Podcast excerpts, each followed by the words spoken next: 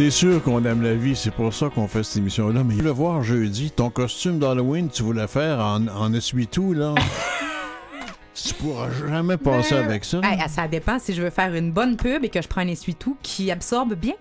Oh! T'es capable de faire là, ça, hein? toi. Hein? Tu sais, dans la vie, il y a les optimistes, il y a les Toujours réalistes moyen- et il y a toujours les idéalistes. Et, la vie. et voilà. Aime la vie, t'es capable.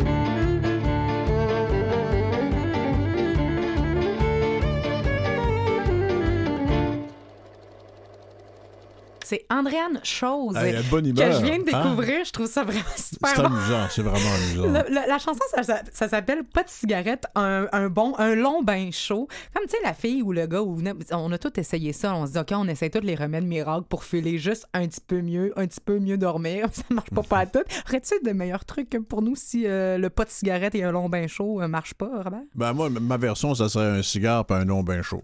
Ah oui? Oui. Moi, je fume plus. Ça m'empêche pas de fumer mon cigare, ça. Ah, c'est vrai, OK. Puis les bains, moi, je trouve ça vraiment super plate. À condition qu'il soit rembourré dans le fond. Qu'est-ce que tu nous proposes pour être plus heureuse aujourd'hui? Plus heureuse Ben, aujourd'hui? je- on va parler un peu de la façon de soigner le bonheur quand tu es malade. Ah, mais ça tombe, ça c'est bien. Ben, c'est- ça peut, être, ça peut être utile. Il y a de prendre un bain ou un cigare, mais il y a d'autres façons, il y a d'autres façons de faire. C'est là le danger des recettes parce que souvent, on va avoir des recettes de prendre soin de soi. Mais prendre soin de soi, s'aimer, euh, c'est pas juste de prendre des longs bains chauds. Ça marche pas pour tout le monde. En tout cas, moi, Non. ça marche pas. Et la première bien. chose à faire, c'est pas de prendre un bon bain chaud, c'est ce qu'on disait à l'époque des Grecs. hein. C'est se connaître d'abord. Connais-toi toi-même, comme ça. disait l'autre. Oui, lui-même, d'ailleurs. qui est mort. Ouais, Ah, il en est mort. un peu mort. Je pense que le- le- un des, euh, des éléments ou des comportements ou des problèmes de vie qui, qui nous empêchent le plus d'être heureux, c'est l'anxiété, finalement. Sous, sous différentes formes. Hein? Ben oui, euh, ça a l'air que tu es au courant. Tu as reçu deux, trois messages là-dessus? Moi, je... non, mais moi, je, je vis beaucoup d'anxiété dans la vie. Je suis. euh, Moi aussi. Ça fait partie. Ouais, mais on en a déjà, on en a déjà parlé. On est Oh, ouvert là-dessus, nous autres. Euh, on est des anxieux. Moi, je me considère Ouais, comme quelqu'un d'anxieuse qui, qui gère euh, le plus qu'elle peut, tu sais. Ben, c'est d'essayer de savoir qu'est-ce qui nous rend anxieux, de trouver les causes. C'est pas toujours facile. On n'est pas loin de la thérapie, on n'est pas loin de la psychanalyse. euh, tu sais, on peut Mm. aller loin là-dedans, mais on peut de façon plus simple, plus quotidienne, essayer de traiter un peu euh, l'anxiété. Par exemple, euh, considérez vos pensées effrayantes, là, tu sais, comme des Mais on appelle ça le scénario catastrophique, en Ouais, fait. hein. Quand on descend, là. si on les considère comme simplement des hypothèses et non pas des craintes ou des certitudes, ça, ça, ça réduit un peu le risque. tu sais. En Donc, fait, c'est d'un petit peu moins croire ce qu'on pense. De se rappeler que c'est ça. juste une pensée. C'est à peu près ça. une- dit, ça peut arriver, mais je suis peut-être en train de me compter des menteries. Fait que regarde, c'est pas plus grave que ça. Il a, il a fait des hypothèses réalistes, positives, comprenant la possibilité de réussite. Tu veux faire quelque chose, tu dis, OK, il y a une possibilité que ça marche pas, mais il y a une possibilité que ça marche. Fait je vais l'essayer. Mais c'est pas grave si ça marche pas. Sauf qu'on est prêt avec l'anxiété que si ça marche pas, on a une mauvaise image de soi. C'est ça que j'allais dire. OK, mais là, il y a la peur de l'échec, de pas être parfait, puis de pas être. Ben, ça nous permet de se voir dans le miroir de dire, OK, je vais-tu lâcher ça un peu, cette peur de Parce que l'échec? l'anxi- l'anxiété, puis c'est intéressant d'en parler, ça, ça se décline sous plusieurs sous-types. On parle d'anxiété généralisée, mais c'est on parle d'anxiété d'abandon, l'anxiété de performance, à avoir peur de l'échec, avoir peur des chiens. Oui. Être aimé, hein? Puis, regarde, ça prend tellement de forme, cette affaire-là. Continue. Ben, c'est, c'est la- le plus haut taux de réussite chez l'être humain, c'est chez les gens qui ont eu le plus haut taux d'échecs. Fait accepte d'avoir des échecs parce que c'est comme ça que tu, un jour tu vas arriver au succès. Arriver au succès sans échec, là, ça te prend deux grandes ailes dans le dos puis t'es assise sur un nuage. Il y a une phrase qui Il dit n'y en a c'est pas facile, beaucoup de ça. c'est facile d'être parfait. C'est facile d'être parfait ou de paraître parfait quand t'as jamais rien quand t'as jamais rien essayé ou quand t'as jamais servi puis t'as as une image avec ça qui est comme tu sais les crayons à mine là. Ah ouais. tout aiguisé, là, tu sais, lui qui est pas sale, là, il, a, il a pas écrit.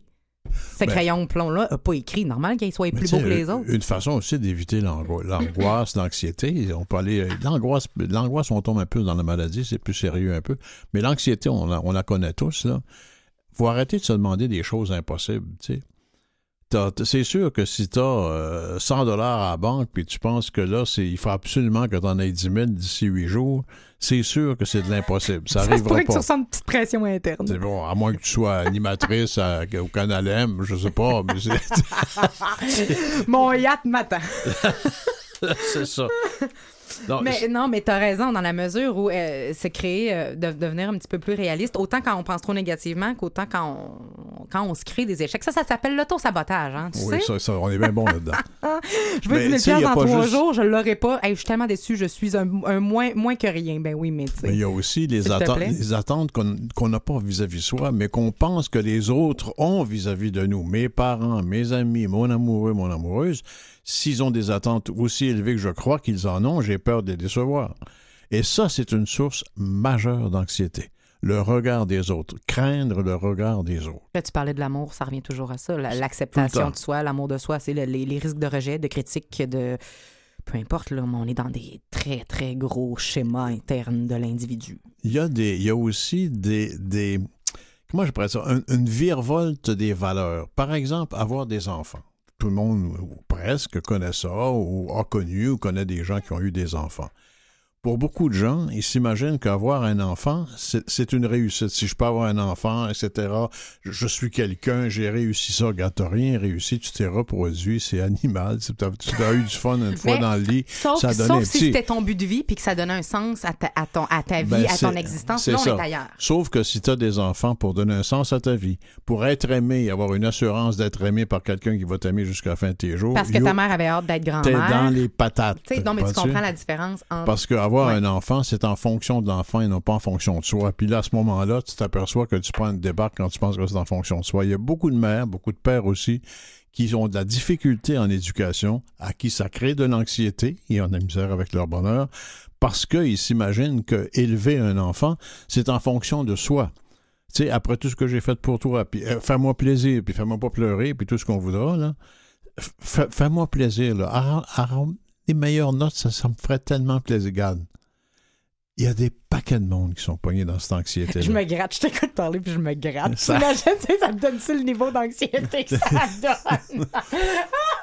Bon, Mais c'est super important ce que tu dis. Et non seulement ça, euh, une autre, une autre euh, chose qui donne de l'anxiété puis qui est peut-être un peu moins euh, connue, et, et j'avais parlé beaucoup de ça avec certaines personnes parce que, bon, moi, je suis une fille de 34 ans, je ne suis pas encore maman, sauf que j'ai des chats, tu sais, mais je, je ne suis pas maman d'un humain mais encore. tu n'es pas la mère de tes chats. Non, non plus. Non, je suis l'accompagnatrice et l'amie euh, littérale de mes chats. Ce sont mes meilleurs amis. Mais au-delà de ça, ce qu'on parlait, c'est ce que, ce que ce, ce qui était nommé autour de la table, c'est cette optique-là où on n'apprend pas non plus. On pense que tout ce qui est véhiculé autour d'avoir un enfant dans la vie, c'est que c'est merveilleux, que c'est la plus belle chose au monde, que tu vas voir que c'est de l'amour inconditionnel comme tu n'en auras jamais vécu. Mais il y a certaines mamans. Les papas, c'est moins tabou, mais les mamans, c'est très tabou de dire Moi, quand j'ai regardé mon enfant, je ne l'ai pas aimé tout de suite. Ah, Ou- ou- où j'ai pas de fun tant que ça à être mère. Imagines-tu l'anxiété et le, le sentiment d'être une mauvaise ah oui. personne? Et ça, on en parle très peu. Puis je, je sais pas si j'ai le droit de faire ça, si je suis en position, si le regard de l'autre me permet d'être en position de, me prendre, de prendre position là-dessus. Mais mon Dieu, que ça serait le fun qu'on en parle de ça. Que c'est pas vrai que c'est tout rose et, et qu'il y a des grands moments d'anxiété. Il y a des moments plus noirs. Il y a des moments qu'on se questionne. Il y a des moments qu'on on a envie de plus être là. Il y a des moments qu'on a envie de revenir en Il y arrière. a eu, il y a eu que quelques livres depuis quelques années là-dessus, co- par, par des Québécoises Ben, en continuons. particulier. Oui, oui, Continuons. absolument. Parce, Parce que, que c'est pas si évident que ça et c'est pas automatique l'instinct maternel. Puis c'est hein. pas cute, là. C'est pas, pas quelque chose qui est facilement discutable, là. On va se le dire. Là. Donc, euh, donc, ça aussi, ça peut créer énormément d'anxiété par rapport à la parentalité. Voilà. Tes chats, est-ce qu'ils sont heureux, tes Ah, chats? moi, mais hey, start-moi pas ce méchant. ça va Ben, être si- pathétique. Peut-être qu'ils sont heureux parce qu'ils n'ont pas d'attente et que nous, on a Hey. des attentes et on a trop d'attentes vis-à-vis des autres et observer. nous-mêmes. Observer les animaux, observer les chats, ils sont dans la contemplation et dans le moment présent. Sais-tu que les daims, les cerfs, quand tu observes les cerfs dans le, dans le bois, si t'es chanceux, tu peux observer des cerfs euh, à l'orée de la forêt. Là. Ben, t'as rien qu'à aller au parc Michel Chartrand et on- à 15 pieds de toi, tu les regardes, tu t'assois sur un banc. As-tu remarqué que s'il annonce de la pluie, toi, tu le sais d'avance parce que tu as regardé Météo Média ou parce que tu vois le nuage s'en venir? Lui aussi, il voit le nuage s'en venir. En fait, il y a des sens que nous, on a perdus qui lui permettent de détecter le haut, que, que l'humidité augmente, etc. La pression atmosphérique À change. la limite, il va le savoir avant toi Ah, ben, qui va mouiller, mais il, bouge, il va bouger après toi, il va aller se réfugier après toi parce que tant que la pluie n'est pas arrivée, lui, il continue d'être dans son moment présent. Il pleut pas maintenant. Ça dépend des animaux. Ah, mais ben, en les tout cas, le- non, les, les- les- les- les vaches vont se coucher. Ah. Quand, la, la- la pression atmosphérique descend, donc il va y avoir une dépression. Les chevaux, j'ai eu l'occasion d'élever des chevaux. Ouais. Les chevaux restent debout, évidemment, dans le champ, Mhm. mais ils se mettent tous en lignée exactement dans la source du vent d'où l'orage va parce qu'il crée une, une espèce de barrière naturelle. Donc, c'est- le fait de fondre le Ben, en mettant le moins de résistance possible au vent. Mais quand tu vois quelques chevaux qui sont tous alignés de la même façon dans un champ, regarde, t'es aussi bien de mettre ta veste de laine, parce que ça s'en vient. Mais, mais tu- il y a certaines, en tout cas, moi j'avais lu ça, ça m'avait beaucoup aidé. hein. Je- J'espère qu'il y a au moins un animal qui fait ça. Je me suis pas fait mentir. Mais quand j'ai lu ça il y a cinq ans, où ça disait des animaux qui voient la pluie arriver, mais qui vont pas bouger tout de suite parce que ça sert à rien, ils sont tellement dans le moment présent, là, que c'est quand les premières gouttes vont tomber que moi, mes chats vont me demander de rentrer. Pas quand ils vont voir le nuage ou qu'ils vont sentir qu'il va pleuvoir, tu sais. Ben, il faudrait peut-être commencer à faire ça nous autres aussi. On perdrait, hey, on aurait 30 minutes de plus à avoir du fun dehors. C'est parce qu'ils n'ont pas accès au canal météo. C'est tout. ça, c'est ça.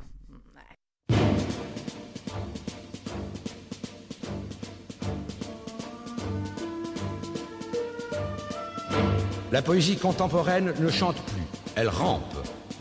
Elle a cependant le privilège de la distinction. Elle ne fréquente pas les mots malfamés, elle les ignore. On ne prend les mots qu'avec des gants. Un menstruel, on préfère périodique. Et l'on va répétant qu'il est des termes médicaux qui ne doivent pas sortir des laboratoires et du codex. Le snobisme scolaire qui consiste en poésie à n'employer que certains mots déterminés, à la priver de certains autres, qu'ils soient techniques, médicaux, populaires ou argotiques, me fait penser au prestige du rince-doigt et du baise-doigt. Ce n'est pas le rince-doigt qui fait les mains propres, ni le baise-main qui fait la tendresse. Ce n'est pas le mot qui fait la poésie, mais la poésie qui illustre le mot. Les écrivains qui ont recours à leurs doigts pour savoir s'ils ont leur compte de pied ne sont pas des poètes, ce sont des dactylographes. Le poète d'aujourd'hui doit être d'une caste, d'un parti ou du tout Paris. Le poète qui ne se soumet pas est un homme mutilé. La poésie est une clameur. Elle doit être entendue comme la musique. Toute poésie destinée à n'être que lue et enfermée dans sa typographie n'est pas finie. Elle ne prend son sexe qu'avec la corde vocale, tout comme le violon prend le sien avec l'archet qui le touche. L'embrigadement est un signe des temps, de notre temps. Les hommes qui pensent en rond ont les idées courbes. Les sociétés littéraires, c'est encore la société. La pensée mise en commun est une pensée commune. Mozart et Morcel, accompagnés à la fosse commune par un chien et des fantômes. Renoir avait les doigts crochus de rhumatisme. Ravel avait dans la tête une tumeur qui lui suça d'un coup toute sa musique. Beethoven était sourd. Il fallut quêter pour enterrer Béla Bartok. Rutebeuf avait faim. Villon volait pour manger. Tout le monde s'en fout. L'art n'est pas un bureau d'anthropométrie. La lumière ne se fait que sur les tombes. Nous vivons une époque épique. Et nous n'avons plus rien d'épique. La musique se vend comme le savon à barbe. Pour que le désespoir même se vende, il ne reste qu'à en trouver la formule. Tout est prêt. Les capitaux, la publicité, la clientèle. Qui donc inventera le désespoir? Avec nos avions qui dament le plomb au soleil. Avec nos magnétophones qui se souviennent de ces voix qui se sont tues. Avec nos âmes en rade au milieu des rues. Nous sommes au bord du vide, ficelés dans nos paquets de viande, à regarder passer les révolutions. N'oubliez jamais que ce qu'il y a d'encombrant dans la morale, c'est que c'est toujours la morale des autres. Les plus beaux chants sont des chants de revendication. Le verre doit faire l'amour dans la tête des populations. À l'école de la poésie, on n'apprend pas.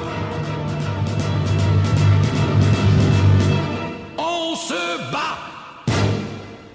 Pas pour aimer la vie. c'est, dur, mais c'est un, un texte tellement profond, tellement dangereusement vrai. hein. D'ailleurs, la poésie, c'est quoi? On va en parler bientôt, mais la poésie, c'est quoi? Mon, mon vieil ami Michel Gardot disait, la poésie, c'est la folle entreprise de la lucidité. Et euh, Véronique Grenier, au téléphone, bonjour. Allô? Hey, vous avez publié un livre qui s'appelle Carnet de parc. Ben oui, On va régler une affaire, on va en parler là, mais on va régler une affaire tout de suite, OK? Alors- Dans le livre, un peu partout, là, vous êtes dans un parc, il se passe toutes sortes de choses, puis à tout bout de champ, vous revenez au-dessus de quelque chose qui est en rond. C'est quoi ça? Qu'est-ce que vous voulez dire? Parce que le parc en lui-même, il est rond. C'est vraiment ça l'idée. Donc, Ah, c'est le parc lui-même qui est rond. Je pensais parc qu'il y avait un rond quelque part dans le Pas du parc. tout. Non, c'est le parc qui a vraiment une forme ronde et euh, c'est un peu juste peut-être pour euh, pour signifier le fait que souvent dans nos crises existentielles, ça peut nous arriver de tourner en rond Ah, pour oui. passer euh, à qu'une fois. C'est un, c'est un très beau recueil de poèmes. Euh, j'ai, j'ai beaucoup, beaucoup apprécié. Il y a des choses absolument intéressantes. Est-ce que vous l'avez devant vous, par hasard? Je l'ai vraiment pas très loin. Je vais aller le. C'est pas, c'est, pas très grave, là. Je l'ai. Ah, vous l'avez? Oui. Parce que j'aimerais ça que vous m'en lisiez un, euh, au hasard, si vous voulez. Tu sais, au hasard, genre page 34, par exemple. Au hasard, On appelle ça de la spontanéité calculée. Alors, je vais faire ça. Se fendre la poitrine. Casser les os un à un. Vivre exige ce savoir. On est invité à s'entraider. La compassion est humaine condition à main nue. Je prends le temps de peler la peau de celui devant moi. La mienne, la sienne. Lui laisse la job de bras. Je souffre, jouis toujours trop fort. Pour l'occasion, baiser à cœur ouvert près des balançoires. On est dans la vérité absolue. Hein? Euh, euh, je pensais jamais toucher ça de mon vivant. Cela étant dit, mais tant mieux. Écoutez, euh, la poésie est importante pour vous. Vous vous en servez dans vos rapports aux autres, en particulier dans l'enseignement, je crois, non? Oui, j'enseigne la philo, mais euh, mon rapport à la philo est très poétique, je le dire, du moins avec, avec des étudiants de niveau collégial. Euh, la, la, poésie, puis je pense que là, je m'écoute parler, puis je trouve ça, ça, ça, peut sonner bizarre, mais la poésie et la littérature sont des portes d'entrée vraiment intéressantes pour le monde, des idées beaucoup plus accessibles que, que des textes très ardus. fait que ouais, je l'utilise quand même beaucoup dans, dans mon enseignement. C'est comme passer par des émotions pour comprendre au lieu de passer par la réflexion. Oui, mais je pense que la poésie est un meilleur véhicule des idées aussi souvent que, et là, je, je, je ne dis rien contre, contre tous ces philosophes qui ont écrit des grands systèmes, euh, mais parfois, du moins, je pense que quand on, veut s'introduire à la matière, ou même en d'autres temps, la, la, poésie a cette capacité-là, donc de, de, par l'évocation, par l'image, de nous faire comprendre ou ressentir en fait les idées. Je pense que c'est euh, c'est quelque chose de très puissant qu'on n'arrive pas toujours là avec euh, avec les grands systèmes. Puis au-delà de l'absence de cadre aussi, j'ai l'impression que la dans la poésie, il n'y a pas de bonne réponse. Tu peux pas dire ça, c'est une bonne façon d'écrire ce que tu viens de dire, puis ça, c'en est pas une, c'est libre. Tout à fait. Ben, oui, il y a une vraie liberté qu'on peut prendre aussi comme, comme auteur, comme autrice, à, à, faire des recompositions, à générer des choses, à jouer avec le langage. Il y a beaucoup plus de liberté dans la mm-hmm. poésie qu'il va y avoir dans, dans le roman, par exemple, ou, euh, ou, ailleurs. Puis dans l'interprétation aussi, je pense que c'est un type de lecture qui devrait rassurer beaucoup, en fait, les lecteurs, même si souvent ils pensent que c'est pas pour eux, mais justement parce que on peut s'approprier le poème comme on veut, puis on peut le relire 100 fois, puis vivre des choses et comprendre des choses différentes à chaque fois. Comment les, les élèves euh, réagissent à cette liberté accessible? Est-ce qu'ils en ont peur ou qu'ils savent s'en servir? Au début, je pense que ça les étonne, je pense que ça les effraie un peu, je pense qu'ils ne se sentent pas complètement chez eux avec ça, puis qu'ils me trouvent peut-être un petit peu bizarre aussi euh, de passer par là, mais au fil du temps, au fil de, du contact aussi, euh, ils, ils, finissent par, euh, par saisir, du moins je pense qu'il y a une grande majorité qui finissent par se saisir de, la, de, de, de cette porte-là, puis ils entrent dedans. Mais c'est il y a quelque chose d'effrayant aussi parce que parce que justement, il y a avec la liberté vient une espèce de, de souffle qui coupe, de souffle qui manque, de vertige. De... ceux, euh, ceux et celles à qui ça arrive, ça, souvent, c'est des beaux moments pédagogiques, vais vous dire, euh, mais qui, qui, ont, qui nécessitent aussi un accompagnement particulier, peut-être, parce que c'est une chose que d'exposer des gens à des idées, c'en est une autre, le moment où est-ce qu'ils traversent font le saut de justement la, la vivre et la comprendre et s'en saisir et l'incarner. Et je me trouve très, très privilégiée souvent de, de pouvoir être euh, là à côté d'eux. Euh, pour, euh, les, accompagner. Véronique, est-ce qu'on est sorti de cette époque qui est la mienne, étant le, le, vieux de la gang ici, là? de cette époque le doyen, où, où, ouais, là, ça, ça, le doyen, si on veut. Euh, cette époque où, où la, finalement, la, pour beaucoup de gens, malheureusement, la poésie, c'était des choses cute, joli, tu sais, du genre de message qu'on a dans les cartes de souhait qu'on achète à la pharmacie, là. Euh, amour toujours, etc. Longtemps, les gens ont, amalgamé ces rimettes-là avec vraiment la poésie qui est complètement... Rappelez-nous un peu ce que c'est que la poésie. C'est pas quelque chose de joli en partant. La poésie, je pense que ben là, non, c'est pas quelque chose qui est nécessairement joli en partant, c'est quelque chose qui va au-delà de la rime. C'est un souffle c'est une expression du monde aussi, peut-être au travers d'une subjectivité, donc la personne qui, qui le vit et qui va la, faire la mise en mots de la chose. Euh, mais je pense que la particularité ou ce qui va faire que ça peut autant rejoindre, c'est que ça crée, ça crée des communautés où ça va faire une résonance. C'est-à-dire que ce que le poète va être capable de mettre en mots, les autres vont le recevoir, puis ça va leur, parler de, de, leur réel ou de leurs émotions, ou ça va permettre de d'avoir un éclairage nouveau peut-être sur, sur ce qu'ils sont. Fait que oui, je pense qu'on est, euh, du moins je l'espère, on est de plus en plus loin de cette conception-là de la la poésie. Je pense qu'actuellement au Québec, là, là, il y a une, euh, pépinière de, de, poètes qu'on va retrouver entre autres à l'écrou. Je pense à Jean-Christophe Réel, je pense à Daphné B, je pense à Maud Veilleux. Je veux dire, il y en a plein qui nous permettent de voir que la poésie, c'est autre chose et que souvent, par le biais des belles images, en fait, ce qu'on va être capable de traduire, c'est la, la laideur des choses, mais on en a besoin aussi. Est-ce que vous avez eu des surprises euh, fort agréables avec certains de vos élèves qui vraiment sont plongés là-dedans comme s'ils y étaient nés, là? Ben, en fait, moi, j'enseigne la philo, j'enseigne pas la poésie. Fait comme quand je le, je leur en présente, c'est vraiment toujours des, c'est des poèmes en début de cours, ça va être des, euh, ou en fin de cours, puis on va comme partir de ça pour euh, vraiment pour aller ailleurs. Fait que pour eux, c'est plus vraiment comme un choc à chaque fois parce qu'on leur a juste montré, mettons, Baudelaire, Rimbaud, puis des trucs qui, qui, qui, qui ne leur qui leur ont pas pour la plupart souvent donné une envie tu sais, du poétique, je vais dire comme ça, et, et j'aime bien Raymond et Baudelaire, là, c'est pas, pas son enjeu. Euh, alors, dans, dans, dans ce cas-ci, euh, je pense qu'ils parviennent assez rapidement, entre autres parce que j'utilise les poètes que je vous ai nommés tout à l'heure, à saisir que c'est quelque chose qui peut leur parler, puis que c'est un véhicule qu'ils peuvent utiliser, oui, pour euh, pour se comprendre, pour comprendre le monde, pour avoir une poigne dessus, puis pour parvenir aux idées aussi. Pour les gens qui ont qui se sont donné moins d'accès à la poésie, qu'est-ce qui fait qu'il y ont- beaucoup de gens sont rébarbatifs, craignent un peu la poésie comme s'ils ils ont peur de ne pas comprendre ou de, dans- dans- de pas connaître le langage, les signes de la poésie. Comme s'il fallait Qu'est-ce qu'est-ce qui érudit fait ou- qu'est-ce qui fait qu'on en a peur?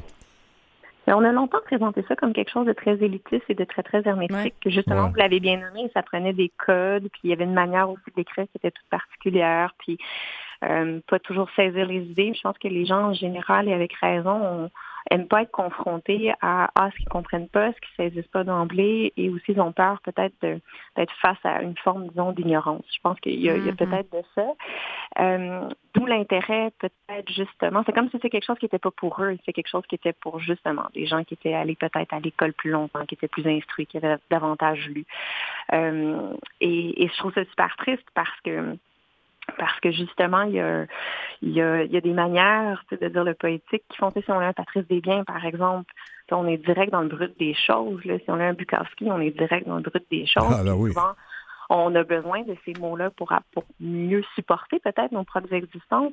Alors, je pense que la, la poésie qu'on qu'on voit du moins en ce moment se dresser au, au- au Québec, elle a cette particularité-là de vouloir parler, de pas vouloir juste dire bleu, blanc, rouge, asphalte, puis là, on comprend pas, puis on, on se rend compte. Je pense que souvent, la- c'est ça que ça fait la poésie, les gens se rendent compte quand ils en lisent. Est-ce qu'il y a un, est-ce qu'il y a un lien est-ce que vous faites un lien et de quelle nature vous faites le lien entre la poésie et les paroles de chansons? Ah, beaucoup. J'a- J'allais tellement parler. Le slam, c'est quand même quelque chose qui est vraiment très, très euh, actuel et c'est le poème chanté, là, littéralement. hein.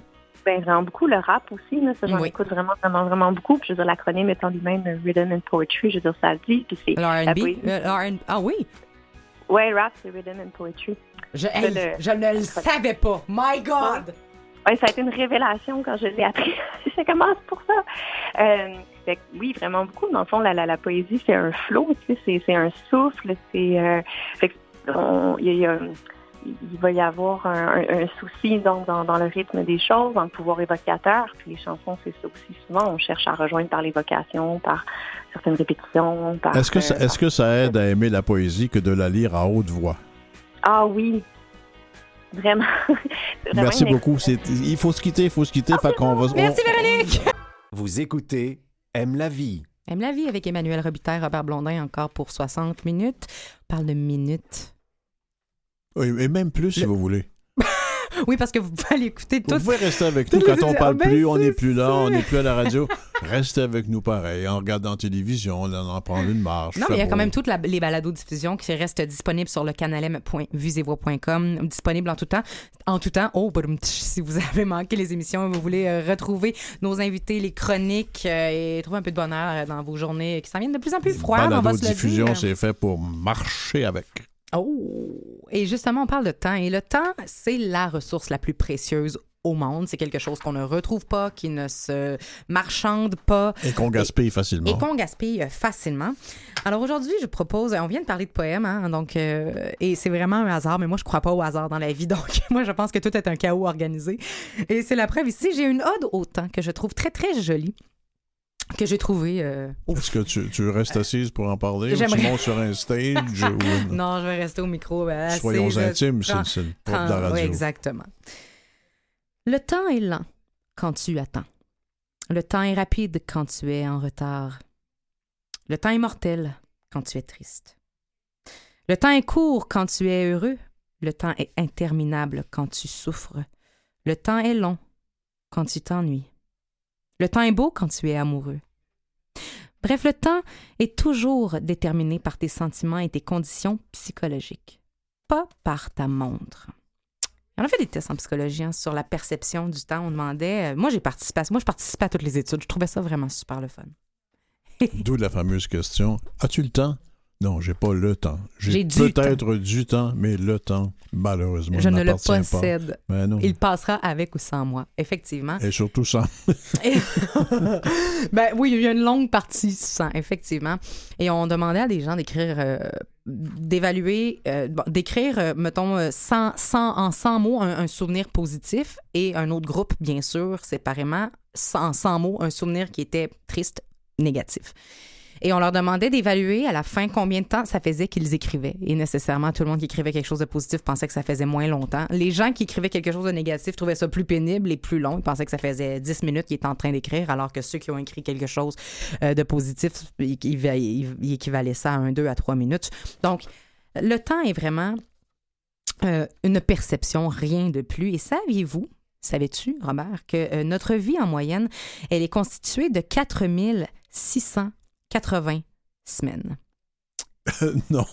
Ça, 4680 ça- ça- ah, parce qu'on- semaines. c'est parce qu'on compte pas les semaines de, de congé. Semaines- les semaines de la construction sont pas incluses. Non, c'est pas inclus. C'est ça. Donc, c'est c'est peut-être intéressant de se demander qu'est-ce que j'ai fait cette semaine? Qu'est-ce que j'ai fait de nouveau? Qu'est-ce que j'ai fait d'intéressant? Qu'est-ce que j'ai fait qui me ressemblait? Qu'est-ce que j'ai fait que j'ai toujours voulu faire? Et j'ai-tu fait quelque chose? J'ai-tu fait quelque chose? Oui, mais il y a des semaines que c'est le fun de se dire j'ai rien fait, puis sais-tu quoi? C'est ça que je voulais faire. Faut, faut pas Ah euh, oui, mélanger les affaires. Là, hein? fait, que, fait que non. Donc, c'est important de vérifier puis de voir, ah, dans cette petite case horaire de ma vie, ai-je ai-je des choses à cocher que je trouve euh, qui m'apportent un sourire, finalement. Et, euh, et en terminant, on parle de temps et euh, il y a une petite énumération que, que, que je suggère et que je trouve fort intéressante et qui me fait penser à la souris verte. C'est 10 moutons, 9 moineaux, 8 marmottes, 7 lapins, 6 canards, 8 marmottes, des belettes et des souris vertes. Ça, je le savais par cœur avant. Et euh, mais maintenant, c'est déficient. Comment améliorer sa vie euh, en 10 points? Et ça va comme suit. Donc, 10 choses euh, à penser auxquelles, euh, qui, qui nous rendent heureux. Donc, 10 choses auxquelles on pense pour être heureux. 9 pages d'un livre à lire avant de s'endormir. 8 heures de sommeil. 7 minutes de rire. Je trouve que c'est un petit peu c'est pas assez. Ça fait vraiment sourire verte. hein. 6 minutes, vraiment, gars. 6 minutes pour écrire un journal intime, 5 repas légers, 4 pauses où on débranche le cerveau, 3 minutes de brossage de dents, 2 litres d'eau, 1 heure d'activité physique 0 heure d'Internet.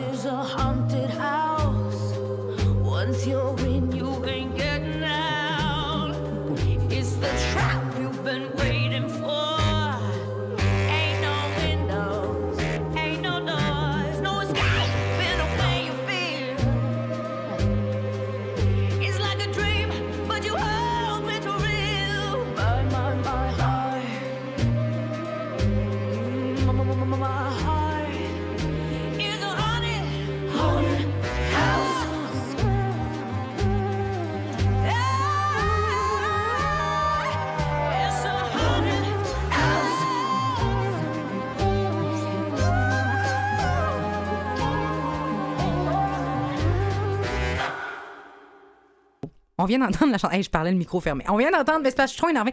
Bon, je suis un petit peu fan de Christina Aguilera, on va se le dire. Ça m'amène à un Ça niveau. paraît pas du tout. Tout. Le long de la très discret. Elle cachante bien. Elle cachante bien. Ben écoute, c'est vrai, je ne suis absolument pas objective, puis c'est correct. Haunted House, euh, Haunted Heart, pardon, de Christina Aguilera, son nouveau single qui est en collaboration, bien sûr, avec euh, le nouveau film, la réadaptation du grand classique La famille Adams, qui vient d'être fait, qui est dans Ouais. vos cinémas actuellement. moi, je l'ai j'étais déçu un peu. Je trouvais que le, le scénario était mince, prévisible. C'est que c'est un film tellement culte que s'il n'y a pas un respect des choses clés de ce film-là, je pense qu'on se perd un petit peu. Mais il est sorti le 11 octobre dernier. Ça fait une activité à faire euh, pour toute la famille en ces temps euh, d'Halloween et en ces euh, sujets un peu ténébreux. Vous écoutez Aime la vie, donc on va parler de la mort. Ben, Non, mais on a une de nos invités, les plus de bonne humeur qu'on a eu en c'est studio. euh, vraiment. Parce qu'on vient nous parler du Salon de la mort. Euh, écoutez, là, Poussadi Vanny. De où vous avez pris ça, ce nom-là? Eh, bobo, je te dis, c'est, euh, c'est, c'est, c'est des parents qui ont. En fait, c'est, c'est très euh, original, mais c'est, c'est précieux aussi parce que ça relate l'histoire. Alors, POU, P-H-O-U-D, qui commence à s'écrire en laotien, ça veut dire mercredi parce que je suis née un mercredi. OK. Et ça, et dit, c'est les deux premières lettres de mes grands-mères. Alors, on Ah, voit que le patrimoine et l'héritage continuent à être perpétués. J'aime beaucoup ça. Bon, Bon. OK, on va en parler, là. Tu vois, on était bouche bée, on est pas C'est- C'est la dame de bonne humeur qui organise le salon de la mort. Vous voulez même dire quelle sorte d'idée? L'idée est peut-être intéressante, mais y a-tu du monde qui vont y aller ou qui y vont? Ben, l'année passée, il y a quand même 4000 visiteurs qui sont venus parler de la mort. Alors, je pense qu'il y a une belle Ils sont pas morts dans l'année pour autant. Ben, j'ose espérer non pour eux, mais peut-être que oui, parce qu'on a, à, à travers certains témoignages, il y a des gens qui étaient justement, euh, qui avaient un diagnostic de maladie fatale, qui sont venus Ah bon? parce qu'ils avaient besoin d'être apaisés. Et puis, c'est ce qu'on a pu, euh, le- leur servir. euh, on reprend cette ça du début. Le, le- le salon, le salon, ça comp- c'est qu'est-ce qu'il y a dans ce salon-là? ouais. En fait, le salon, c'est vraiment un terrain neutre parce qu'on n'est pas des gens du milieu funéraire. C'est un terrain neutre où je voulais tout ra- rassembler tous les acteurs du milieu funéraire et tous les acteurs qui font la planification en lien avec la dernière saison de notre vie, que ce soit pour nous ou nos proches. Euh, je voulais que c'est important de savoir toutes les étapes, de comprendre où on s'en allait, puis poser les bonnes questions. Tu sais, être vraiment acteur de ta propre fin de vie aussi, là. Pas juste spectateur. puis- Sans l'aspect religieux, là. ben, l'aspect religieux, non. Je sais pas s'il y a certaines, euh, certaines, euh, certains exposants qui ont un- sont plus enclins je- à offrir, mettons, un volet plus, je sais pas, chrétien. Je sais pas. Je, je suis pas. je- moi, je voulais offrir une offre la plus diversifiée possible. En fait, il y a juste pas le trop ésotérique. C'est juste ça qu'on on Ça, aborde c'est- pas c'est- trop. c'est- Le c'est pas- spirituel, C'est pas oui. moi qui va vous dire. être en désaccord là-dessus. Non, c'est moi l'ésotérique les Oui. c'est C'est- littéralement La moi. question va venir. De- de- donnez- Ah, c'est ça, les ailes! OK! Je Donnez-nous un exemple. Donnez-nous un ou des exemples d'exposants qu'on peut voir là. Oui, alors euh, y a- euh, cette année, il y a des exposants qui étaient là l'année passée qui reviennent. Euh, Moi, moi, j'étais pas là. Non, c'est ça. Donc, je, je- c'est Oui, parce pour que c'est la deuxième édition, faut C'est ça, pour faire une Mhm, énumération, mhm. parce qu'il y en a qui étaient là, que c'est intéressant, mais qui ne sont pas là cette année. Donc, on laisse place à d'autres euh, nouveaux artistes euh, et jeunes entrepreneurs. Euh, donc, euh, on a euh, des artistes, bien sûr, euh, au niveau des urnes. hein, une offre, une diversité. Euh, Il y en a que c'est vraiment, euh, les, sont vraiment différentes les unes les autres et formidables parce qu'on rencontre l'artiste à travers ça. Sa démarche aussi. Et c'est ça qui est intéressant et c'est ça qui peut nous toucher. Est-ce qu'il y a des fabricants de cercueils? Oui, il y a des fabricants de cercueils qui sont là. Il y a un partenaire qui est euh, Cercueil Victoriaville, qui est jumelé cette année avec un cadeau du ciel qui, elle, se spécialise dans le leg affectif. Et, euh, et eux, Ah. justement, vont faire vivre une expérience qui était là l'année passée, l'essai du cercueil, mais cette fois-ci, cette année, c'est un peu différent apparemment. Alors, je suis bien curieuse de savoir qu'est-ce qui va en être, mais ça, ça a été une expérience J'imagine que les gens des salons funéraires s'y retrouvent. là. Absolument, il faut qu'ils soient là. Il faut que ces gens-là soient. Pour eux, c'est une fin de semaine extraordinaire pour avoir euh, recherche et développement, là, parce qu'ils ont 4000 visiteurs qui viennent leur donner des commentaires, peut-être des critiques, même à la limite. On ou euh, jusqu'au euh, suggestions. Mais souvent, c'est ça. Les gens qui sont dans le milieu funéraire sont aussi aussi, thanatologue aussi. En Non. plus d'être conseiller, En tout ça. on peut aller on peut aller toucher à plusieurs corps Ben de moi, je pense là. que c'est ça. Faut que, oui, il y a les, les collèges aussi qui sont Mhm, là, qui mhm. forment les thanatologues. Donc, on peut s'informer comment ça se passe, c'est quoi le processus, c'est c'est ceux qui sortent de là. Donc, euh, puis à travers nos conférences enrichissantes aussi, on a plusieurs sujets, dont cette année, il y a le don du corps à la science. On a la coroner en chef qui est là.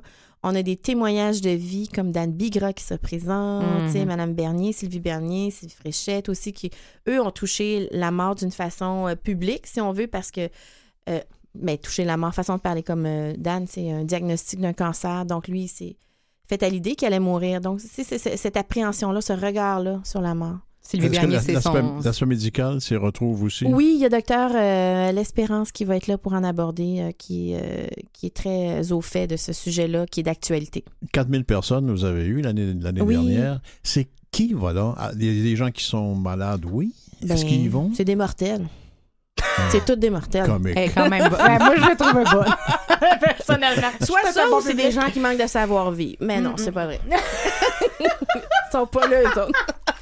Est-ce que, vous êtes à l'entrée du salon pour dire vos plaintes comme ça? là? mais, mais j'aime beaucoup ça parce que ça apporte une légèreté dans un, dans un, dans un sujet qui peut alourdir Oui, certaines personnes. C'est les 2 et 3 novembre Oui. prochains. Et il y a une place spéciale, et ça, je trouve ça très intéressant pour les enfants. Oui, Cette année, parce que c'est un sujet, on, parle-tu de. On, on, on le dit, faut pas de tabou pour nos enfants euh, sur la mort, mais est-ce qu'on le fait vraiment? Moi, j'ai un petit, un petit bémol là-dessus. L'année passée, il y en avait des parents justement qui avaient apporté, qui avaient amené leurs petits, puis on a trouvé ça vraiment touchant, puis il fallait faire des choix, donc ça a été un sujet moins abordé. Cette année, on voulait laisser une place vraiment toute spéciale aux enfants, et d'autant plus dernièrement avec les drames euh, qu'on a entendus, là, euh, où des enfants ont été euh, tués par leur père, ben, il y a des enfants qui ont côtoyé ces petits-là aussi. Donc, qu'est-ce qu'on fait? Il- ça a tellement été médiatique que même mes propres enfants aussi ont vu ça. Puis nous, on n'a pas de difficulté à parler de la mort, mais les enfants posent des questions. Quand on se promène dans le salon, est-ce que Oui. des, des visages sont allongés, tristes? Non, c'est ça qu'on a remarqué, c'est que les gens étaient comme prenaient leur temps, partaient, Ouvert? oui, revenaient, prenaient, il y en a qui avaient pris des forfaits deux jours, mais il y avait vraiment, tu sais, les gens, il n'y avait pas de dépliants, là, il y avait pas, ils partaient pas qu'un sac avec plein de dépliants dedans, là. Les gens étaient vraiment euh, apaisés, j'avais, j'avais ce sentiment-là, moi, du moins. Les gens sont venus me voir à ma rencontre, m'ont fait des témoignages, j'ai ri avec eux, j'ai pleuré, je me suis vraiment, écoutée, euh, laissée aller. C'est une belle fin de semaine où on est dans l'échange. Il n'y a pas de jugement, on est là pour poser des questions. Puis donc, cet espace-là pour les enfants cette année, c'est qu'elle elle- elle est animée par une spécialiste du deuil de l'enfance, euh, José Masson. Et puis, il y a un rallye qui va se faire à travers le salon. Puis, il y a un questionnaire où il y aura un atelier par-enfant où l'enfant va pouvoir poser des questions à José qui a, parent. qui a- qui a créé euh, Deuil Jeunesse à Québec, ça, si je ne me bien trompe pas. ça. Oui, oui, oui, oui. Alors, des parents vont avoir des questions euh, par leurs enfants du type « Est-ce que tu as peur que je meure? » Aussi Mhm. fatal soit-il. Mhm, mhm. Puis les enfants vont poser des questions aux exposants à travers le rallye. Puis l'adulte va être obligé de se forger un vocabulaire pour s'adresser à l'enfant aussi. Alors, je trouve ça extraordinaire comme Quand échange. vous observez l'ensemble de des visiteurs, est-ce que est-ce qu'il y a un type est-ce que ça se ressemble ce monde-là qui va là ou bien non, c'est c'est vraiment très différent? C'était très disparate, mais je trouvais qu'il y avait moins de communautés culturelles. Il y en avait quelques-uns. Je trouvais que c'était beaucoup de, de, de Québécois, euh, mais moins de communautés culturelles. Puis là, j'espère, parce qu'on a fait quelques publicités euh, et quelques entrevues à travers des euh, médias culturels. Alors, on va espérer attirer les gens aussi. Mhm. euh, parce que aussi, ça, c'est ce questionnement-là. Tu sais, un immigrant, comment il va célébrer sa mort qui est totalement différente et adaptée ici au Québec? Tu sais, c'est tout... euh, c'est vraiment un espace de discussion et d'échange. Moi, je veux qu'on réfléchisse sur ça. Oui, parce qu'il y a tout la- le rituel autour de la mort d'un Mhm. proche, autour de la mort qui diffère à travers les cultures. Je suis et absolument on est- convaincu de la nécessité d'un tel Oui. salon, mais je Mhm, m'imagine dans, mhm. dans, dans, dans les chaumières, on prend des- qu'est-ce qu'on fait en fin de semaine? Ça te tenterait-tu le salon de la mort? Mais je sais pas. Ben oui. Moi, moi, je, moi je, je, je, je les invite grandement à venir à ma rencontre. Moi, je veux entendre les expériences, les parcours de vie. Je veux qu'on s'enrichisse comme ça, puis je veux qu'on devienne une belle société, justement, où on est capable de, de comprendre cette finalité qui nous attend. Mais Il n'y a va rien nous- comme apprivoiser Ben. ce qu'on craint. Puis peut-être que ça nous apprendra à nous aimer les uns les autres davantage. C'est de la grâce que je vous souhaite, merci. Merci.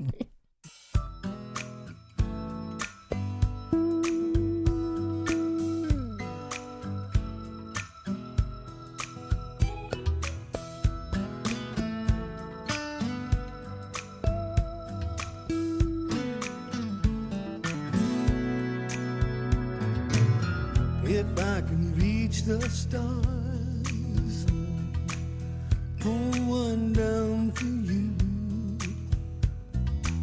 shining on my heart, so you could see the truth. And this love I have.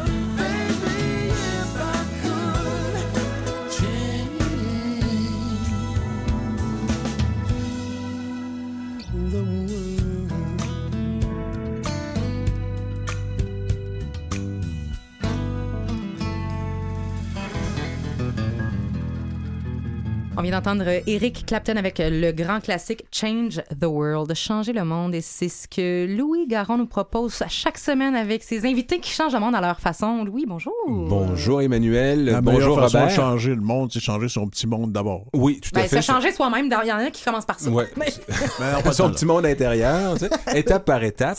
Euh, Il y a le grand Henri Salvador qui a dit une citation savoureuse L'art est la forme suprême de la vie. Et ça, il a bien raison, le vieux Henri. Euh, malheureusement, hein, plusieurs euh, personnes en sont privées par faute de moyens. Euh, avec tous les créateurs qu'on trouve, il est triste, pour ne pas dire injuste, que certains d'entre nous ne puissent jouir des bienfaits de l'art et la culture. Un organisme basé à Sherbrooke s'est donné comme mission de contrer l'exclusion sociale en favorisant l'accès aux arts et à la culture aux personnes démunies. Et pour en parler, on reçoit non seulement la coordonnatrice, mais également cofondatrice de Culture du Cœur. Il s'agit de Lucie Gagnon. L'organisme, bien sûr, comme je le rappelle, s'est donné comme mission de rendre les arts et la culture accessibles aux moins fortunés. Bonjour, Madame Gagnon.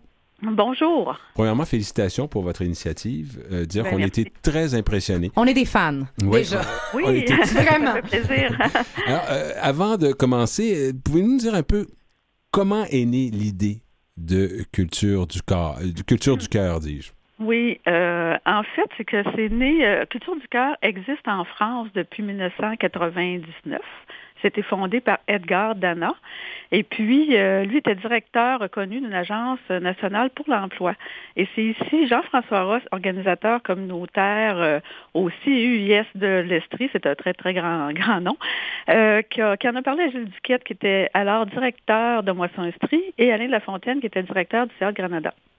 Et là, il y a un comité de gestion qui s'est formé. Euh, moi, en 2009, ça, ça s'est passé de 2007 à 2008. Et en 2009, on m'a euh, engagée comme euh, coordonnatrice.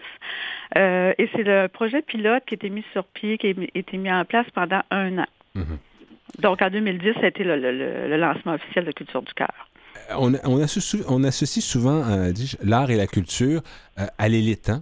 Et Oui. puis, et ce qui fait en sorte qu'il y a une certaine part de la, une certaine partie de la société qui se sent un peu exclue, euh, disant que non, c'est pas pour moi, c'est trop, euh, je dirais pas, c'est c'est trop savant ou je me sens pas en mesure de l'apprécier à sa juste il faut valeur. absolument du talent. Il faut puis- absolument du talent ou une certaine connaissance pour pouvoir l'apprécier à sa juste valeur. Euh, euh, Qu'est-ce que euh, vous avez à dire, par exemple, à ces gens-là qui, Mhm. qui, qui pensent ça et qui, malheureusement, euh, s'en- s'enferment un peu dans, dans cette, dans, dans cette Ils se rejettent eux-mêmes, finalement, Oui. c'est ça, oui. Ben, en fait, c'est que nous, euh, au cœur de notre action, c'est la média on a mis en place la médiation culturelle. Donc, en fait, c'est qu'on accompagne les gens avant la sortie, pendant et après. Et justement, avant, c'est ça, c'est d'essayer de faire tomber ces barrières symboliques-là. C'est sûr que ce travail-là ne se fait pas en, en deux minutes. Là. Euh, moi, il y a une médiatrice culturelle qui me racontait que ça a pris des mois avant d'amener quelqu'un à sortir parce qu'on s'entend que ces barrières-là sont très, très ancrées. C'est de croire qu'on n'est pas assez éduqué, euh, qu'on n'est pas assez bien habillé, qu'on ne mérite pas de fréquenter ces lieux-là.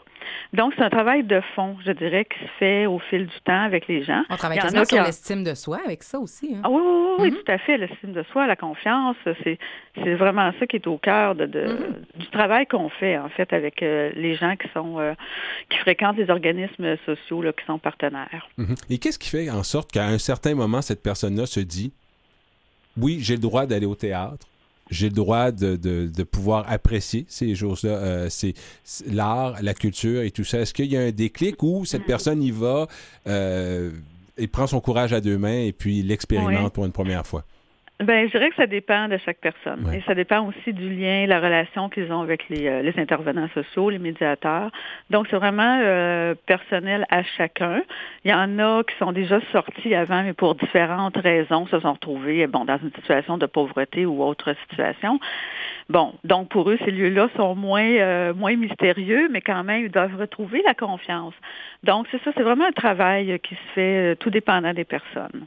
Et, et vous l'avez, la- le, le médiateur culturel accompagne, vous disiez précédemment, accompagne la personne sur place. Est-ce que, bon, une fois qu'elle est sur place, quel est son rôle, là, une fois que on a convaincu la personne de sortir pour aller voir, que ce soit une pièce de théâtre, un spectacle euh, ou euh, une, une- un vernissage, par exemple?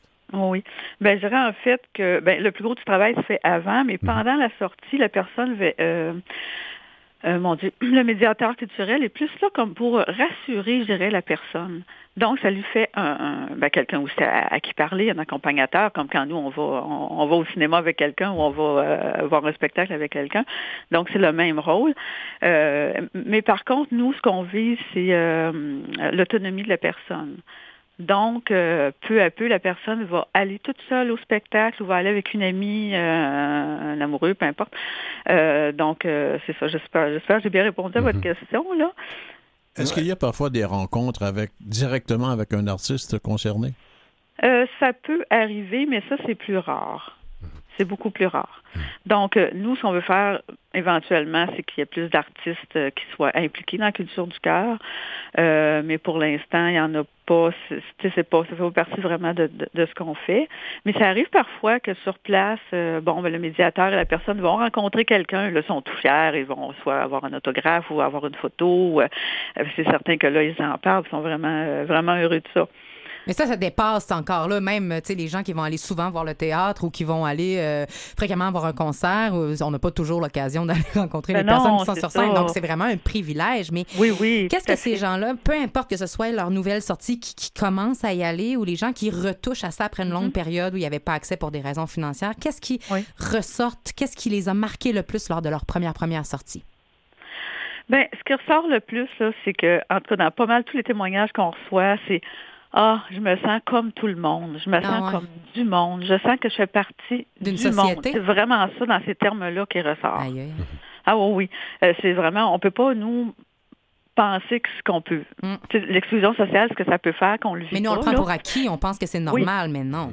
Exactement. Puis comme je vous disais tantôt, on peut se retrouver dans une situation du jour au lendemain, on peut se retrouver dans la rue, on peut se retrouver peu importe et revivre et, vivre l'exclusion sociale.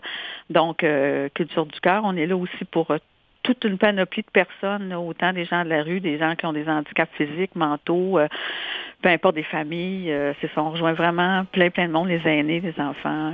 euh. Et, de l'autre côté, en terminant, Madame Gagnon, est-ce qu'on on- on trouve une certaine sensibilité du côté de la communauté culturelle vis-à-vis cette clientèle qui est moins fortunée? Ah oui, c'est sûr. Euh, c'est certain que ça fait partie aussi, euh, euh, je dirais, du, euh, des retombées de culture du cœur pour euh, les organismes culturels. Ça soutient leur mission sociale, puis eux sont très heureux, surtout quand on leur envoie des témoignages, là, ils sont très heureux de voir ce que les gens peuvent vivre euh, dans, dans, dans leur mur, là, ce qu'ils ont pu vivre comme, comme expérience. Madame Lucie Gagnon, merci beaucoup pour ce témoignage. Je rappelle, notre invitée, Lucie Gagnon, était coordonnatrice et cofondatrice de Culture du cœur. Merci beaucoup plaisir. et félicitations. Merci beaucoup, Louis. Euh, Tes invités sont toujours inspirants. Merci de nous faire prie. connaître davantage ce qui se passe dans notre beau Québec.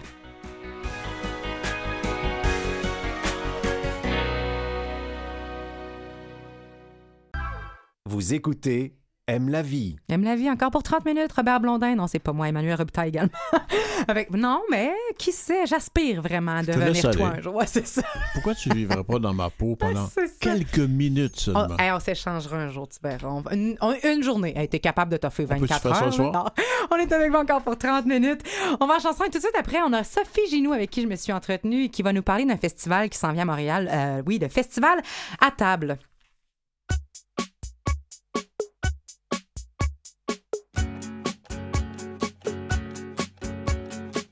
Je suis tout seul chez moi toute la journée, parce que j'ai un jour de libre pour me reposer, je mange. Je mange. Dès que j'ai un RTT que je sais pas quoi faire,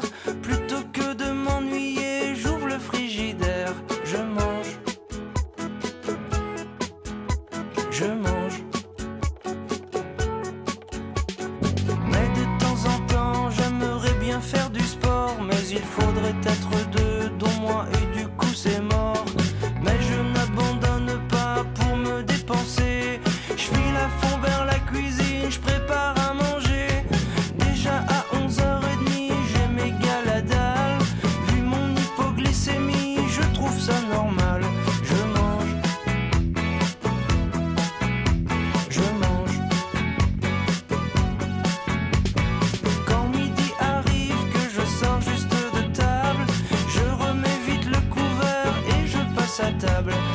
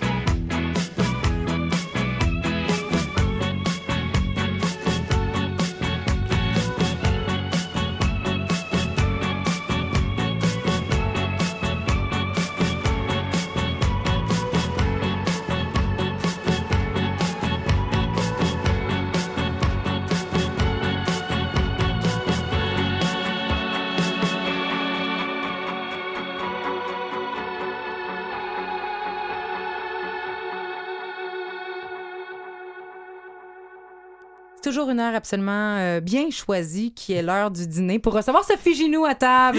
Absolument. Bonjour oui. Sophie. On pourrait appeler la chronique à table, hein, La chronique à hein. table, mais on n'est pas loin aujourd'hui parce que c'est littéralement de ce dont tu vas nous parler. Et oui, parce qu'on est le 29, mais euh, dès le 1er euh, novembre commence, un, à mon avis, le festival gourmand bien attendu euh, des Montréalais, et pas que des Montréalais, parce que Montréal devient une destination pendant 15 jours, pendant l'événement Montréal à table. Est-ce que tu as déjà participé? J'ai jamais participé. Eh, c'est super. Puis c'est souvent ce que je te dis, dis souvent les animateurs, aux auditeurs aussi, tu sais, moi je suis arrivée dans le coin il y a environ un an et demi. Donc il y a tellement de choses, puis tellement de places que j'ai pas découvertes, que je découvre avec tous nos chroniqueurs comme toi, Sophie. Et là, je vais découvrir cet événement qui a lieu du 1er au 13 novembre. Il ne faut pas que tu manques ça. Pourquoi? Parce que, en fait, si tu n'as pas l'occasion régulièrement d'aller au resto, c'est le moment de le faire. Tu as 150 établissements Hi. pendant 15 jours. Tous à Montréal. Tous sur l'île de Tous sur l'île de Montréal, qui vont euh, proposer des menus spéciaux à tout petit, à petit prix doux comparé justement à leurs tarifs ordinaires. Donc on parle pas non plus euh, de manger que de la quiche euh, ou des, des choses de, de, de, de basic. Là. On parle obligé d'aller respecter notre budget ou ce qu'on peut se permettre dans ces établissements-là habituellement avec notre budget. Là, on peut Exactement. aller augmenter dans les. Ah non, les budgets qui viennent ce sont, ce sont de très très belles formules de trois services, donc entrée, plat et dessert, avec des choix Table à l'intérieur. C'est vraiment une table d'hôte, Mhm. Euh, vraiment souvent euh, très euh, très recherchée. Euh, moi, j'ai fait le tour parce qu'évidemment, je suis extrêmement gourmande. Donc c'est ça, et faire quelques réservations en même temps. Voilà, donc c'est ça et que ça coûte moins cher. En fait, ça coûte 23, 33 et 43 dollars selon les types d'établissements. Et puis pas n'importe quels établissements. Tu sais, t'as jamais la- euh, par exemple, on n'a jamais le budget pour aller à des gros établissements comme le Toqué, le Beaumont, euh, comme le XO par exemple, le, Mhm. le- le- le XO restaurant, qui sont des grands classiques. La chronique, je veux dire, tu t'en tires pas à 200 dollars euh, au par- normalement. Le, le couvert. Oui, oui, normalement, c'est vraiment, c'est vraiment indécent. Mais là, mais là, là, là, tu peux Tu peux véritablement aller avoir manger à la, formule. chronique pour 43 C'est cela, au lieu de 200 exactement. Lors du Montréal à table qui a lieu du 1er au 13 Bah, novembre. 200 j'aurais pas dollars, disons, en comptant quelques Ok, extraits, mais etc. quand Mais quand même. même, tu sais. Même Donc- si c'était 143 c'est quand même une économie de 150 si je calcule rapidement. C'est ça, ça, ça vaut vraiment la peine. Et euh, donc, justement, j'ai fait ma petite sélection parce qu'on a quand même 150 établissements participants. Il y a de tout. Peux-tu nous guider? Quelqu'un comme moi qui a jamais Il y été a là. tout. Alors, évidemment, je viens de te citer quelques grandes tables. hein. Donc, euh, la chronique. C'est la cuisine française. Le XO restaurant aussi, c'est vraiment un hommage à la cuisine française. Et puis, on peut croiser quelques stars à l'intérieur euh, de l'hôtel du Vieux-Montréal. Pourquoi pas? Le petit mousseau, n'oublions pas que le mousseau maintenant est reconnu internationalement, qu'il est reconnu comme un des meilleurs restaurants en Amérique du Nord et euh, que là, il fait une formule à 43 dollars. Ça vaut la peine. Ça vaut tellement Et la peine. C'est ça. Le Bonaparte aussi, euh, vient un peu vieux jeu quelquefois pour dire certains, mais moi personnellement, je m'y régale à Qu'est-ce que chaque tu fois veux que j'y vais. dire, le vieux jeu?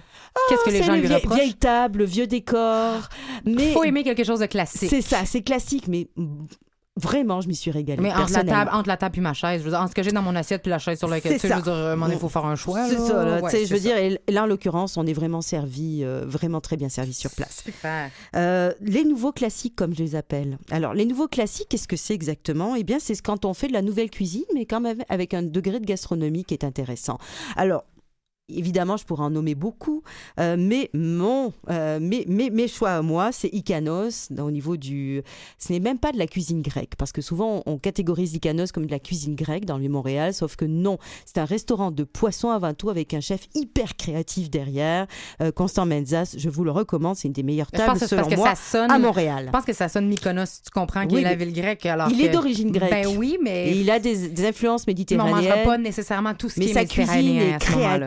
Créative, Ah, ça. géniale, sincèrement. Et là, en plus, ils viennent changer son concept, c'est super. Axé sur le poisson. Euh, également, Le on peut aller au miel. Euh, on se souvient euh, que celui qui dirige ça, euh, ce, ce restaurant-là, a aussi gagné la compétition des chefs il y a quelques années. Oh donc, mon Dieu. donc voilà, alors ça vaut la peine. Au Elena, avec Elena Loureiro, qui est à mon avis une des plus grandes chefs féminines du Québec, on va se le dire. Le Manitoba, euh, là encore avec un chef génial. Si vous voulez manger de la cuisine boréale, c'est là que ça se passe. Au Manitoba, et la formule vaut la peine. Le Hougan et Beaufort, euh, également, euh, vraiment un très très très bon restaurant. Les apporter votre vin. Ils participent aussi. Je suis extrêmement heureuse de ça parce que je suis quelqu'un qui court beaucoup les apporter votre vin. Je trouve que ça diminue énormément la facture. Puis moi, je suis quelqu'un qui est vraiment pas bonne dans le goûter, du, dans la dégustation de vin. Je fais à 100. Puis je le dis au serveur, je dis tu peux me faire goûter, mais je suis vraiment pas bonne. Et, hum, Donc pourquoi pas apporter mon vin qui va moins coûter moins cher? Parce que de toute façon, je pense pas que j'ai la papille assez développée pour. euh, Puis qu'on se le dise, il y a des apportés votre vin qui sont bons et qui vont pas vous Hey, servir que des trucs basiques. Donc Ben voilà, personnellement, mes coups de cœur, le tandem. euh, qui, euh, qui sert toujours de vraiment euh, de, de, de la bonne nourriture en tout temps. Et le Milan. Le Milan réservé d'avance parce que le Milan, c'est toujours, toujours, toujours excellent et toujours plein aussi. Donc, mais on vraiment parle de toujours plein. un mois ou on parle de l'avance une semaine? Ou je vous dirais deux, trois semaines.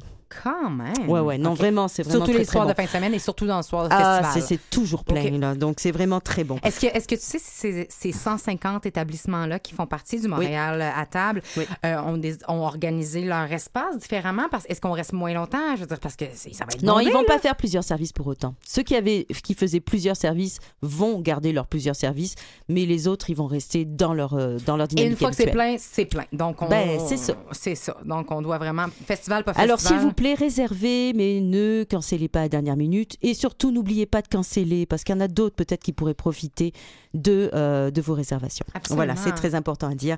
Euh, voilà, les bons restos de niche, hein, les oublie pas. Hein, quand on parle de cuisine, nous, on- à Montréal, on aime ça, hein, toutes les sortes de cuisine. Donc, les restaurants asiatiques. Alors, moi, j'ai sélectionné le Kinyoya, le restaurant japonais Kinyoya, très bien. Et le Street Monkeys. Ah, de la bouffe de rue euh, asiatique, absolument génial ça- sur place, ça avec une ambiance cool. de feu. Ouais. C'est à Verdun. On s'amuse énormément dans ce resto-là. Je l'aime beaucoup. Donc voilà. Euh, également méditerranéenne avec Iberica. Très bon euh, resto espagnol, hispanique, hein, euh, au centre-ville de Montréal. Le Médina, qui à mon avis, c'est là où on mange les meilleurs, euh, les meilleurs plats moyen-orientaux de Montréal, selon moi. Donc la Médina, c'est vraiment très bon. Un bon petit couscous, etc. sur place.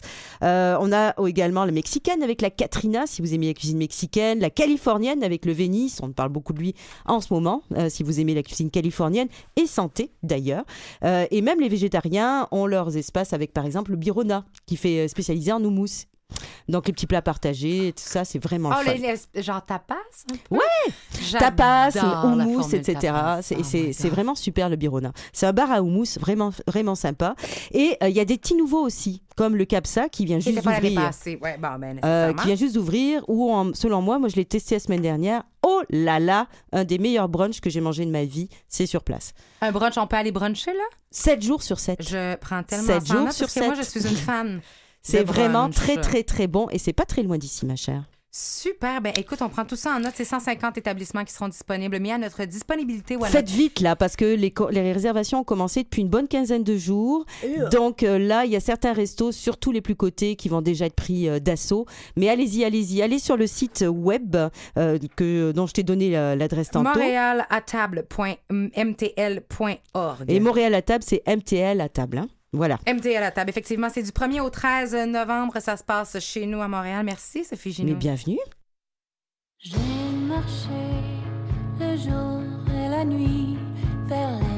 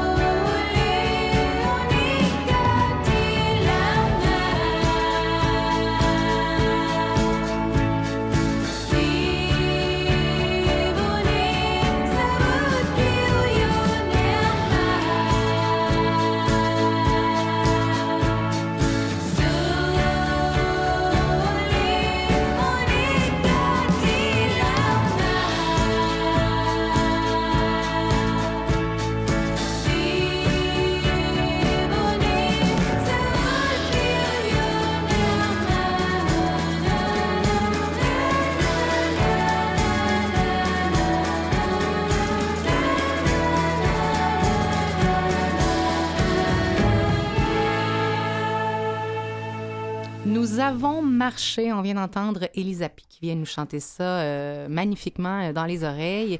Et euh, elles ont marché, elles ont conquis le monde en solo. Je te parle de 10 femmes qui racontent leur récit dans un livre, dans un recueil. Euh, qu'Ariane Arpin de l'Homme a mis ensemble. Elle est, avec nous en studio pour en parler. Salut Ariane. Allô? 10 femmes qui ont conquis le monde en solo. Euh, et ces femmes-là ont des récits absolument incroyables, diversifiés. Euh, ils ont été à de nombreuses places. La plupart voyagent depuis longtemps. Ils n'en ont pas fait juste un.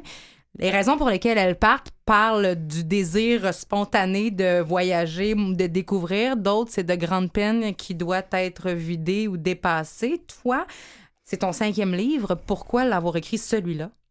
Euh, ben, l'idée, en fait, a germé depuis longtemps euh, de, de- de bâtir un collectif, en fait, de- de- de- de- d'aventurières. Et il y a d'autres projets de livres là, qui, ont, euh, qui, qui ont abouti avant, ce qui est merveilleux. Il en faut fait. écouter le flow. On parle souvent du flow ici. Il faut que tu y ailles avec ton inspiration du moment. Oui, puis je pense que dans le cas, du moins dans le cas de mon récit, je raconte donc la première fois que je suis allée en Inde, un an, euh, j'avais euh, la naïveté, l'énergie à 24 ans de rester un an. Ça a été merveilleux, mais on peut s'imaginer aussi euh, que, que ça a été par moments un peu plus, je voudrais pas dire difficile, mais particulier, disons, en tant que jeune femme seule. Et, euh, et je pense que j'ai eu, j'avais écrit, hein, à ce moment-là, j'écrivais déjà, mais euh, l'histoire a vraiment beaucoup évolué. Puis j'espère que c'est la meilleure version, en fait, la, la- la version la plus positive, sans cacher ce qui s'est passé, mais la version, disons, la plus euh, positive que. Mais avec un regard et un, recul euh, suffisant pour amener la leçon plus que peut-être l'événement qui s'est passé. On dira pas, on va laisser les gens aller lire ton histoire. mais pour inspirer, pour vraiment inspirer, et puis euh, de partir ou du moins donner confiance. Hein? Ça, ça- on, on s'entend que les lecteurs ne seront pas tous des lecteurs, parce que c'est pour les hommes aussi, ne seront pas Mhm. tous des voyageurs nécessairement, mais euh, pour donner confiance, pour que c'est, des récits accessibles, je dirais. il y a tellement de choses dans ce que tu dis, puis c'est important et c'est intéressant parce que c'est ça. Il y a des femmes qui voyagent depuis 15, 20, même 30 ans. Oui. Mais c'est encore un peu tabou, ce voyage en solo-là, Oui. pour les femmes. Mais c'est pas vrai que c'est nouveau. Non. Euh, mais il y, a- y y un thème qui revient et qui est d'ailleurs abordé dans tous les récits qui sont dans ce recueil-là, qui est la peur. La peur, les Les inquiétudes, hein? puis je pense qu'on en a plus en vieillissant, c'est. Penses-tu? C'est vrai? Ben, parce qu'on amasse un bagage d'expérience, on sait qu'est-ce qui pourrait peut-être arriver, Euh, mais l'important, c'est qu'on s'empêche pas de le faire. On est juste peut-être mieux préparé. Et maintenant, aujourd'hui, on a accès à tellement d'informations en ligne. Euh, je me suis dit souvent, mon Dieu, j'aurais aimé ça, avoir accès à plus d'informations quand j'avais 24 ans. Là, je vous dirais pas quel âge que j'ai, mais, mais on le sait dans le livre. Est-ce que vous avez eu comme euh, maître à penser de femmes qui ont voyagé? Je pense à Alexandra David Neal, par exemple. Oui. C'est extraordinaire. C'est une des premières qui a osé voyager Ouais, seule à à ce l'époque, point-là. on peut, on peut C'est s'imaginer les défis euh, qu'elle. Ben, on peut s'imaginer. Je pense pas qu'on peut s'imaginer à quel point, Ouais. en fait, c'était c'était difficile et même pas au niveau d'accès à l'information, mais justement, qu'est-ce qu'elle, comment elle a dû se cacher, euh, s'habiller autrement, etc.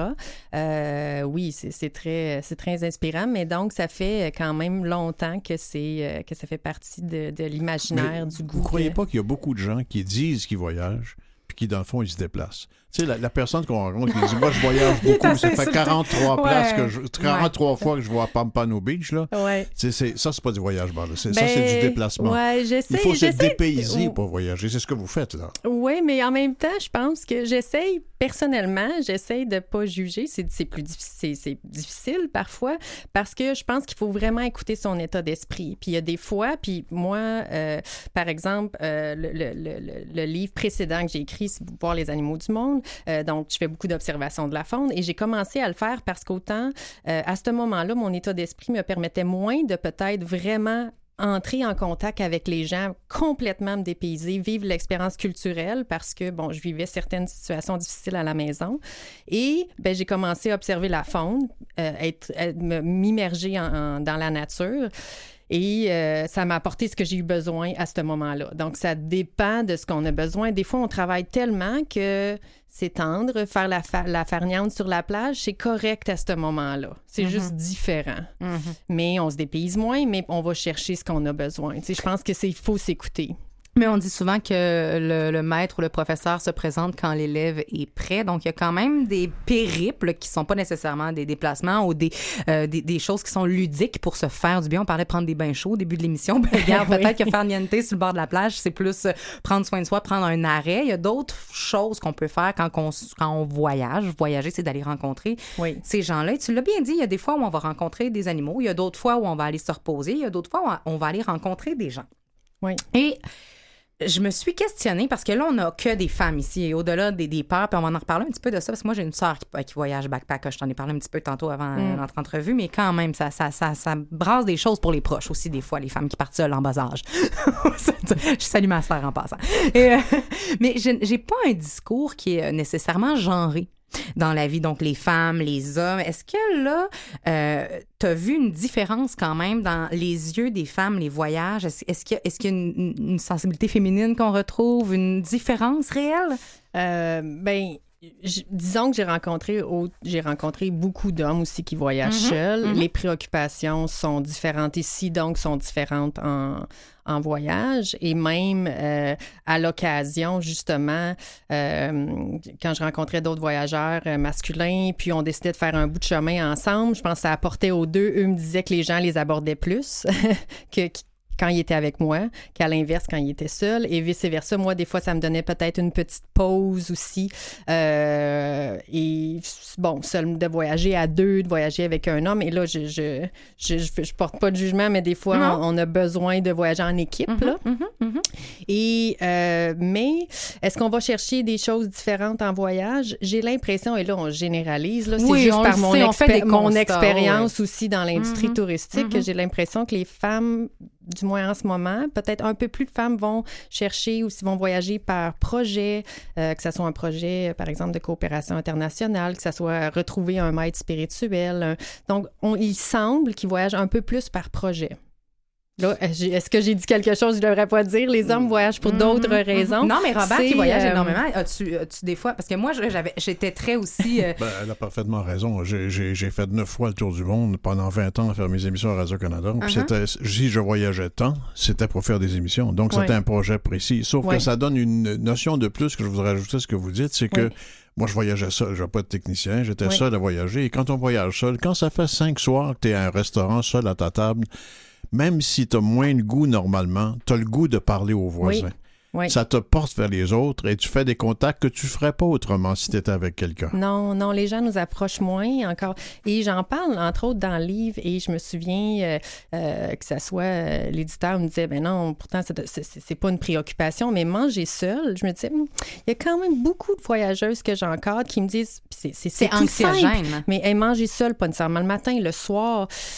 Ah, Je, suis pas certaine qu'est-ce que je vais faire, comment les gens. Et puis finalement, bon, je donne des trucs là-dessus. C'est tout simple, mais c'est des petites préoccupations que peut-être que, ou accumulées disent ah non, je le ferai pas. Donc c'est, on en donne des, des petites astuces, je pense, qui euh, dans, dans le livre, différentes astuces qui fait que euh, ben même déjà depuis le livre, hein, c'est ce qu'on souhaite en écrivant un livre. Les, les lectrices, les lecteurs nous disent ah, c'est ce que j'avais besoin en fait, et puis là je suis prête à partir. Tant C'est- mieux. C'est que c'est tellement complet. Non seulement on découvre des pays, on découvre des façons de les visiter. Oui. On découvre également des portraits des gens.